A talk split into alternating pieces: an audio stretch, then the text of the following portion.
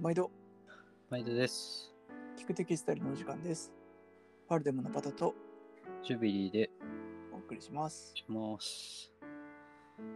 はいえー、と今日はですね僕の大好きな素材のお話ですはい。はいえー、と皆さん一世三宅のプリーツプリーズまあこれはビメンズなんですけど、まあ、メンズだとオムプリッセっていうのがうん。でうん。えー、と素材ご存知ですかねうん。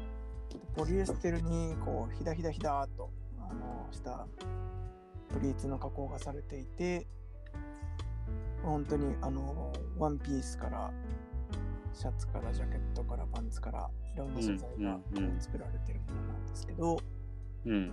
まあどういったものとか着てみてどうなのみたいな話をしていきたいなという回になります。うん。うん。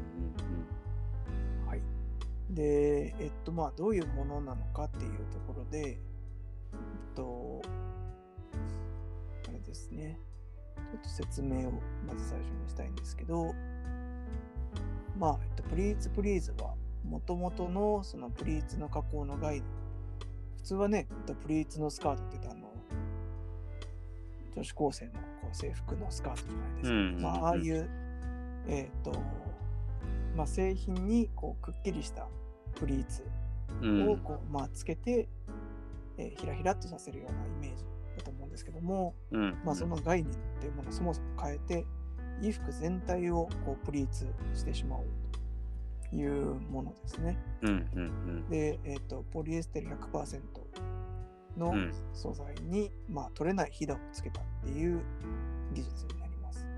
うん。うん。で、えーと出来上がったプリーツの特徴は、まあ、伸縮性に優れていて着心地も良くてどんな体型の人にも馴染むことができるうん。でしかも簡単に洗濯してアイロンがけをする必要もないですうん。うん。うん。画期的な素材ですねうん。うん。でえっ、と最近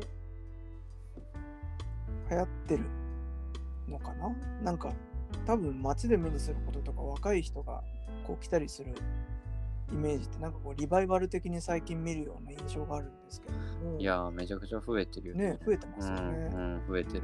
歴史的には意外と長くて、うん。 1988年にプリーツファッションっていうものを、まあ、一世さんが取り入れ始めて、えー、とプリーツプリーツ自体は1993年からこうスタートしてうん。うやっん。ていますと。でまあその当時は結構女性が社会進出して、えー、と活躍していくよっていう中で、まあ、もっとこう自由に楽な服が着れたらいいんじゃないのかっていうところでこう多く受け入れられたっていうものですね。うん。うん、これあれですよね、ジュビリーさんの小ネタがあるんですよね。まあ、小ネタっていうか、そうだね。その、そう、あの、まあ、伝統工芸の絞りとかっていうのがあるんだけど、うんあそこからヒントを得たっていう話をよく聞いてて、うんうん。うん、あのプリーツも同じで結局形を作って、えーポリエステルの熱可塑性という原理を使って固めてそれでプリーツが取れないようにするっていう形なんですけど、高音かけるとお形を覚えてくれるっていそうなんですようね、そうそれのヒントになったのが絞り有松絞りっていう風に言われてますねうん。うん。そうだから絞りでは結構あるんですよプリーツではないですけどそのいろんなこうつまんだ形を維持してたりとかはそいういうのっていうのは昔からあってそれをまあ発展させて服にそうですはいこれ結構ねどうやってやってるかっていうのがねあの表参道のショップに実物の機械が置いてあったりとかあと YouTube でもこのプロモーションビデオ的にこうんうのん工場でプリーツをかけてるところからこうコレクションのなんかモデルさんが踊ってるような動画につながっていくようなやつとかね結構うんうんあのパッと見でもインパクトあるような資料もあるのでうんうんちょっと気になった方はぜひこちらチェックしてみたら面白いですよってういんううんうんところもありますね。そうですね。で、これ僕はね、結構ファンで、うん。あの自分の中のこうアイコンにしたいなって思うぐらい好きで。うんうんうん。うーんとね、やっぱケアがすごい楽なんですよね。うん。で、このプリーツが本当に何回洗っても全然落ちないので、うん。あのすごくスマートに見えるし。